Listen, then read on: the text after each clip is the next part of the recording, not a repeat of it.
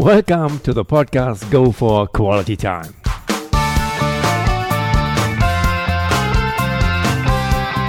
Here, I will interview exciting personalities in English B Weekly who will way off of the mainstream and who will contribute through their experiences and adventures to more quality of time in your life.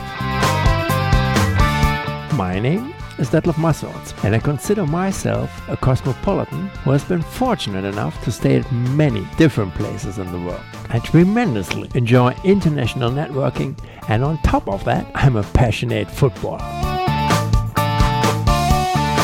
It is a great pleasure to welcome today as my guest Ramon Arguelles from Madrid and via Skype. The title of this episode number four is He Turned His Passion into His Profession. Hello, Ramon. Hello, Detlef. Thank How you for you? yeah, excellent, my friend. Thank you for taking the time to be here with us today on Go for Quality Time to share your experiences with us. Please, Ramon, provide our viewer a brief profile about yourself. Name, Germán Argüelles, age, 42, place of birth, Gijón, Asturias, Spain, Mm -hmm. residence, Madrid, Spain, famous Madrid. Alrighty. Marital status, Mary, children, None. and your professional education. Bachelor in International Economics and a Master of Science in Agriculture and Natural Resources Economics, mm-hmm. Your current profession. entrepreneur, Interest, hobbies, Ramon. reading, meditation, swimming, live music. And football? Absolutely, that's by default. Do you have a life motto? Um, if you want to go fast, go alone. If you want to go far, go together. Mm-hmm. Nice motto. Is there any any one no-no that you're unwilling to tolerate at all? Prejudice, dogmatism, intolerance, Could you please share with us briefly the highlights of your professional career? I started my professional career in the United States. It was mainly in the corporate world after um, graduate school. Uh, then I came back to Spain in early 2000s, s- continue in the corporate world, uh, especially my last part was in, both in consultancy and in the IT industry. Uh, at some point after almost five years in, in the corporate world, I decided to start my own business, um, which is related to sports, soccer, football, and international travel, um, with a focus in youth development. Come on, over the years you've been developing a strong bond with the USA. Actually, it reminds me a bit of me when I was the first time in the US almost 30 years ago. Anyway, you studied there? I did. I uh, was very, very fortunate in the uh, early 90s that I had the opportunity to go to the United States and study with a football scholarship, soccer as they call it over there. Um, that funded my education, and I ended up going to graduate school, as I said before, and starting my professional career. The United States was an opportunity to give my life a 180 degrees turn. Um, I left uh, Asturias, my home state, in a very difficult time. Late 80s, early 90s was a huge, heavy industry crisis. Uh, it was a quite depressing environment. I always tell my friends that professors in a school were, uh, in college, were smoking, and they were telling us, um, "You're not going anywhere. There are no jobs for you." And the area that I am from, Spain, is full of um, mines, and, uh, heavy industry, as I said before, and uh, it's uh, very rainy. So uh, going to the United States on a soccer scholarship and learning and meeting new, pe- learning from about a new culture and meeting new people was such an amazing opportunity that had an, a tremendous impact for the rest of my life. How did it come that you've made it studying in the US? What was the story behind that? So I believe it was pure fate because um, I have heard about uh, a friend of a friend that went to the United States and studied in college with uh, a sports scholarship. Um, I was just beginning my college uh, degree uh, in Asturias, as I said before, um, a very depressing environment with a heavy industry crisis and um, I was very, very fortunate that I went to ask for scholarships uh, to this office in the university. This is before the internet. This is before uh, any information that was provided back then. So uh, as I was walking inside this office, I, I ran into this person that um, I asked straight, "Do you know uh, if if you have any information um, about a sports scholarship in the United States?" We just cross each other, and I happened to ask the right person because he told me, "Well, obviously we don't have any of that information over here." But one of my best friends just came back from the United States, and he did exactly that. So let me give you his home phone number. Uh, feel free to call him, and I'm sure he will explain everything to you. So not only that was uh, fate, as I say, serendipity at his mosque because when I met this person at a cafeteria in Gijón, uh, one of my relatives, my aunt, one of my aunts, actually happened to work work in the cafeteria, and they knew each other very well. So he did help me, gave me a lot of information, and then contact the American Embassy in Madrid, and um, the rest of history. It took me about a year or two to save my money to get to the United States and uh, train and, and trial for some schools, but um, it was it was unheard of back then. Very few people uh, was doing that, and it was an amazing opportunity. As I said, uh, definitely uh, the most important uh, the, and determining factor, inflection point in my life. Mm-hmm. Excellent. And today, you're acting quite successfully as entrepreneur. Please give us a rough insight what exactly you are doing in and with your company, respectively. One has to say companies, meanwhile. What is it all about? Well, in I was working for Microsoft in the early 2000s, and, um, and one summer I had a conversation with one of my good friends inside the organization, and uh, he was telling me that he was um, wasn't happy with the job, and that uh, he was thinking about me probably feeling having the same feeling, and I was telling him, yes, I, I, I don't like it as much. He asked me a simple question: "It's like if you will have to pick the perfect job, what, what would it be?" And I immediately I, I knew it very well. I just didn't know how to proceed or, or making a making it a reality. I knew that for me the perfect job needed to be related to sports, uh, football in particular. Uh, it had to be in an international context, uh, connected to youth, and it, it, needed to have a social impact. So I knew what I wanted to do with my with my life. I just didn't know if there were any companies that existed that were doing that, or there was an avenue for me to to to grow professionally, either in Spain or some other place. So what I basically did is um, created my, my, my own company that met those four objectives. Um, that's what my company does. We organize, we connect mainly North America with Europe through youth development programs. And um, that this allows me to travel internationally and connect with uh, young players from all over the world, boys and girls. Um, it is um, connected, obviously, to youth, as I just said, and, and and it has a, a, tremendous social impact because it opens the eyes of all these youth when they travel overseas. Um, so that's how it started. Uh, it was basically following my passion. It was basically following following also my instinct. There weren't any companies doing that, and I just created the the environment for me to flourish uh, as an entrepreneur. Mm-hmm. And how did it develop for you, becoming then an entrepreneur?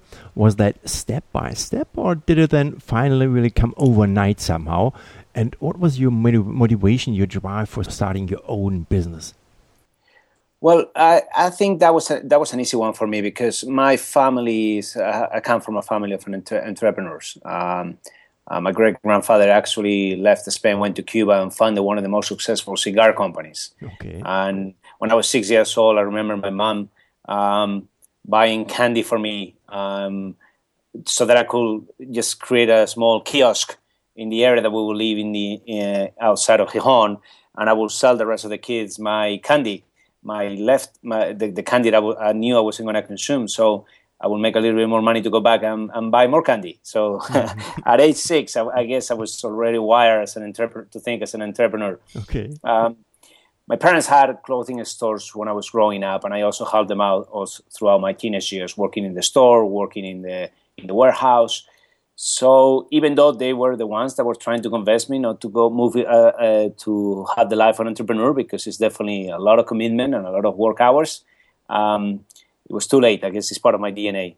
and and and that's that, that was easy for me. Then the transition when I was in the corporate world, it, it was easy compared to other people. I mean, obviously the good salary and the and the security and um, and the lifestyle from a corporate world was also very enticing. But but I couldn't I couldn't stop my myself and my and my passion, mm-hmm. and so so that's what I ended up doing, leaving leaving the corporate world to start my own business.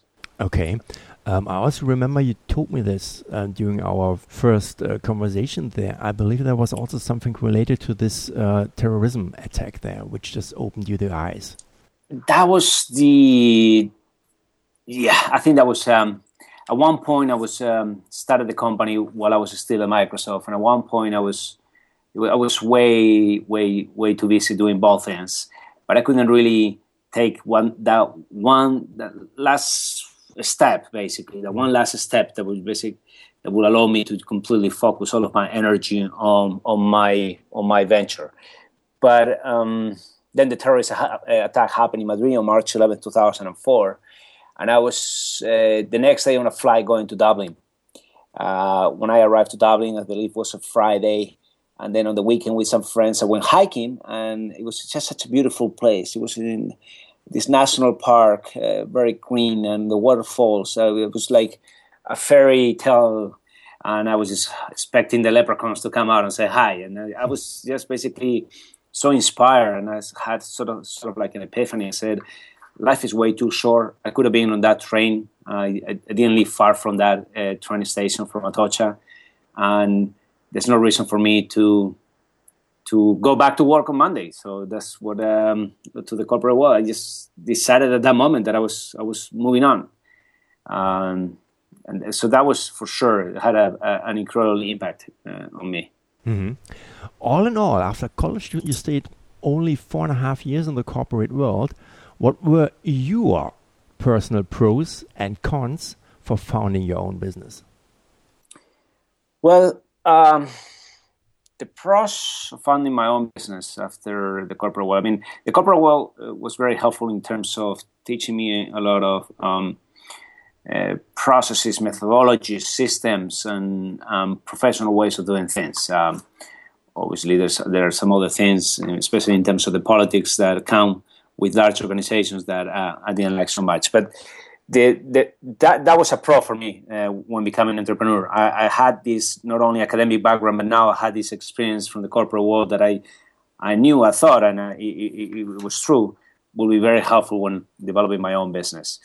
Um, the cons, it was, it was really the uh, first that I was developing and doing something that was new, unheard of. Nobody was doing uh, what I'm still doing these days, uh, basically creating a football tour operator, uh, uh, specializing youth teams coming from North America over to Spain. So the, the cons is that I was my, I was by myself. No, nobody knew exactly what I was trying to do. I think even today my mom doesn't understand what I'm doing. So it, it, it, it was very confusing for people to understand, uh, get the support, financial support from banks, uh, financial support from from from family or from anybody. It was basically pretty much on my own. Thank God there are always some friends, some fools along the way that support you when, when you're very crazy. So that's how I started on, on the beginning. But um, I think there were a few more cons than pros. But the, the biggest pro obviously was my passion and my determination and perseverance to make it work. Uh, and and and I just I just let that basically become my uh, headlight, and, and and and that's how how then my business developed over time. Mm-hmm. What is the thing you're enjoying today most as an entrepreneur? Um, I think it can be sometimes uh, cumbersome and, uh, and, tiring, but the, the excitement of uh, and, and, the energy that is needed to uh, develop new projects, uh, getting the team together, uh, rallying behind an idea, um, the opportunities that come along, especially in the in the football industry, because not it was it's been only about 15 years that it's become so globalized. And and with my business we're being in the middle of all of it. So it's really really exciting. The tons of opportunities that have at least been on our table uh, some of them we work on them and chase them, and um, uh, but some others we basically pass them along because it might not be our, our line of work. But so it's the excitement of, of being in, in the middle of all these opportunities, or at least seeing them as opportunities. For some people, uh, it might be. Uh, they might have a different perspective, but the way I approach as an entrepreneur is um, uh, it's like looking at a white sheet of paper, and, and here connecting all these different dots and then getting the right pieces together, the right resources to make it work. It is really exciting. It mm. is really exciting. Mm. Windows of opportunities. Alrighty. When you had started your program, could you imagine at that time the today's dimension? Was this your vision from the beginning? How has this been developing over the years? Um, it's hard to say. I think um, maybe 50 50, I'll say, because I see some of the things that are happening that I envisioned when I started about 15 years ago, 14 years ago, that, I, that are actually happening. Some others are not. I think it's a mix. I think you got to be flexible enough to be able to pivot with your uh, own project. Um, not everything is going to work as you plan. I'm very, uh, I guess it's from my corporate and educational background, um, very analytical and very much of an engineer approach to things, but but at, at, the same time, I, I love it when you see all these unexpected turns happening in the business that are actually better off than what you expected from the beginning, or you what you were what you, that, that you were thinking. Um, and we're opening new lines of businesses that I didn't expect before. and some others I did. Uh, but all in all, it is it is quite exciting to see what happens and, and, and the dimension that it has taken over time. Mm-hmm, mm-hmm. I can feel that. I can feel that by via Skype. You explained to me also, Ramon, during our first encounter about this healing power of football when you were together with the Spanish national team of homeless people. Could you please share with us your their made experiences in this context? Well, as I mentioned before, when I when I left Asturias, my home state, it was a very depressing environment. I was actually um, I had some friends that were you know, so close to sports that actually were doing a lot of like uh, drugs and alcohol abuse, and I actually lost a couple of friends through suicidal and everything. So I've always been very sensitive to the social dimension of, of sports, um, uh, football in particular, how it can help people to stay on the right track and, and the positive values that, is, that, that football has. So uh, every time that I have an opportunity, I connect to different social organizations that use the power of football. Uh, there's one in particular here in Spain that uh, puts together the Spanish national team of homeless people.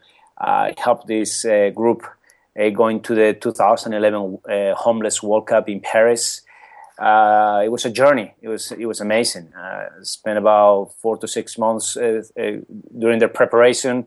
Uh, one of my good friends did a docu- documentary about it, and and what I saw was very unique because I saw people that were coming straight from the streets that they will barely talk with a lot of psychological issues, and after two three games of, of, of football or uh, and kicking the ball around because sometimes it, I wouldn't even call it games. It was just a, a little bit of fun running, uh, chasing a ball. And at some point, they start opening up and they, they start talking and they start sharing their stories. And uh, the team was called A Thousand Stories, and because everybody that participated had a different, a different set of issues behind. It's actually uh, definitely this is part of, of research. I mean, anybody that goes through five dramatic issues in their life, uh, and, and, they all happen within 18 months. Being a divorce, being um, losing a job, being moving to a different city. If all of that, losing losing a beloved beloved one, if all of that happens within 18 months,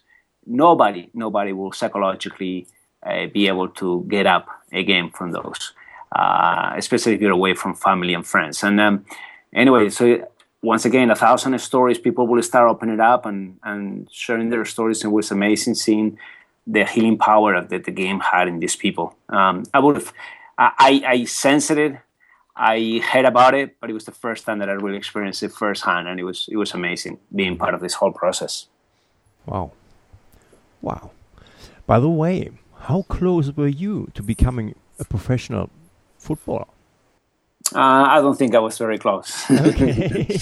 well, um, the uh, I, I actually quit. My, my dad was um, was supposed to be a professional footballer. Ah, okay. Um, my dad was really, really, really good. Um, uh, he, but my, my grandfather was a doctor. My great grandfather was a lawyer, so he wasn't supposed to play football.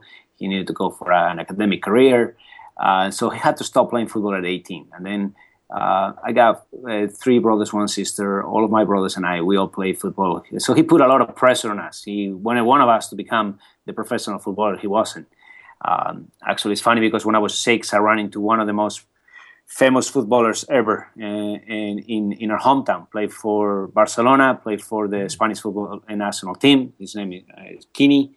And he told me uh, in front of my dad, he's like, if you play half as well as your dad did, you'll be a national team caliber player. so he, apparently he was really, really good. But that what happened is that then I was burned out. About age 14, 15, I couldn't take it anymore, um, uh, the pressure of the game. So I, I, I quit playing football for like three, four years.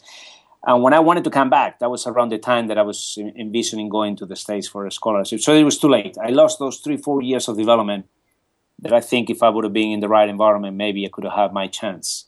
Um, okay. Um, I did have some friends though that, that, that were close to me at age 14, 15. They ended up playing professionally in, in, in La Liga, but I wasn't close. I gotta be honest. Uh, okay. I wasn't close. Okay, same same as me. Yeah, welcome to the club. you, you have been also teaching at the University of Real Madrid. Any advices you are handing out to your students for their further path of life, professionally as privately? Well, um, I, tell them to follow the passions, um, and if they can put those passions to work for something bigger than themselves, um, I mean, your passion might be making money, which is which is okay. But if you can make the passion to work for something that is much bigger than yourself, some something that has an impact on future generations, and if you can do that through sports, because that's what these students do, they go for a master's degree in sports management. Uh, even better, it's a very soft way of helping people um, transcend, and it's an, a very soft way as well as uh, uh, of transmitting positive values. And um, a lot of these students, when they come into this master's program, they come thinking, well, I want to be uh, the next Jorge Mendes, the, the next super agent, or I want to be Real Madrid's marketing director. They have all these big plans in the in the football industry, mm. and I try to open their eyes to this other side of the football industry that is um, quite enriching and quite eye-opening and and you can have a very fruitful and long-term uh, professional career in, in, in, this part of, this part of the industry. Mm-hmm. Coming to another point, how do you make it to feel comfortable at the different locations in the world when you're traveling? Do you have a certain recipe or a certain guideline you're following? How do you adapt yourself to different countries, different cultures, and habits? Um, it's a good question. I think I've been traveling so much for the last 20 years, 22 years approximately, that um, it, it, I, I, don't think it's so much these days. And I have um, uh, friends in most of the places that I go. And um, so I, I, don't think it's so much these days. But I, I think I prepare myself um, a few days before I go. And I adapt very quickly to these new environments. I think um, a lot of it is related to um, work and pleasure. Um, actually, there's a friend of mine that mixes the both words and call it work pleasure. Uh, work pleasure is just basically doing both things at the same time. Uh, being in the zone, that's what a lot of the basketball players say, NBA players and all. But when I, when you are doing, when you're following your passion, when you're doing what you like, it, I think everything is it gets much easier. I'll tell you what, when I was mm. in the corporate world, my last job, I traveled throughout Europe, and I traveled like a maniac non-stop um, as much as now but i was exhaust, exhausted after every trip and every trip was becoming more and more difficult um, today even though i travel probably even more than, than then and, and at a longer distance uh, it actually it actually charged me with with more energy so hmm. it's um, I'm always looking forward. When you asked me for my hobbies at first, and I didn't mention football and travel in purpose because that's part of my work. So okay. that's it is a hobby that is actually part of my work. That's how um, um, thankful I feel about my professional career. It couldn't be nicer. It couldn't be nicer, Ramon. Is there something special which you're missing from home when traveling so many times, at least in the past? Yeah, absolutely. Yeah, not not everything is is absolutely great about traveling and meeting friends and and and, and, and doing what you like, but uh, obviously family and friends and and the food, uh, the three Fs: family, friends, food. Um, we are very lucky here in Spain that the food is amazing, mm. and not, not every place I go the food is as good. So that's one thing for sure that I miss every once in a while. And the wine, of course, and the wine. Uh, absolutely, absolutely. How does football help you to build and extend your own network, both for work and pleasure? Um, uh, it is because of my travels. I, I meet so many people in football that are man-like, mm. and and it's so easy to extend your networks uh, through these connections because it's people that they you share a lot of the passions. At first, it's just football, but when you realize it is much more than football, it's people that they love to travel, and then they love to travel for a reason. It's because they want to learn about new cultures, and they want to learn about new cultures because they love meeting new human beings, and and then you realize that there's uh, this sort of like underneath sort of a spiritual connection mm. uh, that you're making that is not about football. This it is a, a, about a lot, lot more. Mm. Um, so expanding your network with this type of people when you travel is it is quite easy. Not everybody is like that, obviously, but I say eighty to ninety percent of, of, of the people that I meet through my travels are are on the same wavelength. Mm. Yeah, football is a language there. Hmm. It is also because I don't move so much in the professional realms of the game. Mm. I think it will be a little bit different. But when you are in the youth, as well as on the social side of the game, as I am, I think it is it is definitely very easy to connect with others. Mm. Yeah, agree completely. I think you have been meeting also plenty of various personalities, especially in football. Among all of them, was there one who impressed you maybe more than all the others? And why? What made this person so special? Well, I met uh, some professional coaches and players in the past, uh, some more successful than others. Um, played soccer with some of them too. But the one person that has impressed me the most is actually from that other side of the game. His, his name is uh, Jürgen Griesbeck, mm-hmm. um, German guy um, that developed uh, the largest network of um, NGOs, non-profits that use the power of football for good. He amazingly committed to to this line of work. Um, very very inspiring person that approaches the game more than just more than just because of the beauty of it and, and, and the sports side of it from the power of healing that we were talking about before. Mm-hmm. Uh, so he's been for sure um, one of the most inspiring people. Um, I will also I will also add the uh, former uh, futsal national coach for Spain. He's won a couple of World Cups. Uh, his name is Javier Lozano, who's now the president of the Professional Futsal League. And he was academy director for Real Madrid, uh, the football side, uh, the football uh, club. Uh, they don't have futsal, but he was the academy director at one point. Uh, also, very, very much inspiring individual. Very much. Um, so that would say those those 2 mm-hmm. Okay. Looking back, Ramon, what was your biggest professional challenge and how did you manage to overcome this challenge?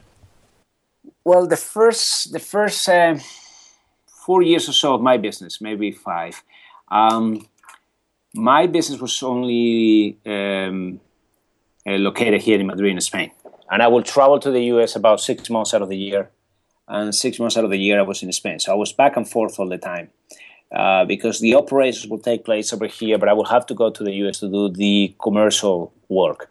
Um, obviously, you can do a lot of that via email, phone, Skype, but but you need to go there and, and meet potential customers and all customers.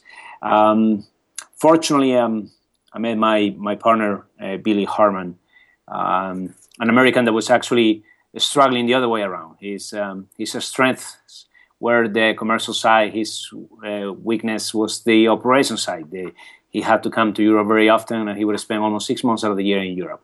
Mm-hmm. So that was also a big challenge for him. So we started working together. I, I helped him out with a few groups that he wanted to send over to Spain, and at one point we said, it, it, it is almost a no-brainer. Culturally, we fit so well. We should uh, connect our business. We should merge and, and, and get together. And, and we did that. Well, I think that was probably almost ten years ago, and and and and it was it was great. It was a it was um, a necessary. Sometimes before that it was an obvious, but an, an, nowadays it's an obvious and, and necessary step that has helped both of us tremendously. Impressive. Ramon, Thank many, you. many thanks for your time and this interview. It was really refreshing to follow your statements and how you have been developing your own company and yourself. Really, congrats for that. Thank you so much, Devlet. Thank you for, for your support and for this opportunity. Uh, thank you. Thank you, really. I, I look forward to catching up with you next time, either in Madrid, here in Germany, or somewhere else on this planet. Anyway, thanks again. was really a pleasure. Thank you, mate. Cheers. And to my dear podcast audience, I may tell if you should be interested to know more about Ramon Arguelles, I hope I pronounced the last name correctly. Sorry, I'm a bit weak in Spanish. And his programs, please visit his homepage under www.generationadidasinternational.com or www.thirdhalfsoccer.com for more information. You will find the link to this webpage and even more in my show notes as usual. Yep, and if you have enjoyed listening to my podcast episode, please take a moment of your time and provide a brief review in iTunes. Your review will help to make this podcast more visible and allow more people to have the opportunity to join this podcast community existing of outstanding and special people. Please join me again in two weeks for the next English episode of Go for Quality Time. Until then, Thank you very much for listening, and don't forget to go for quality time.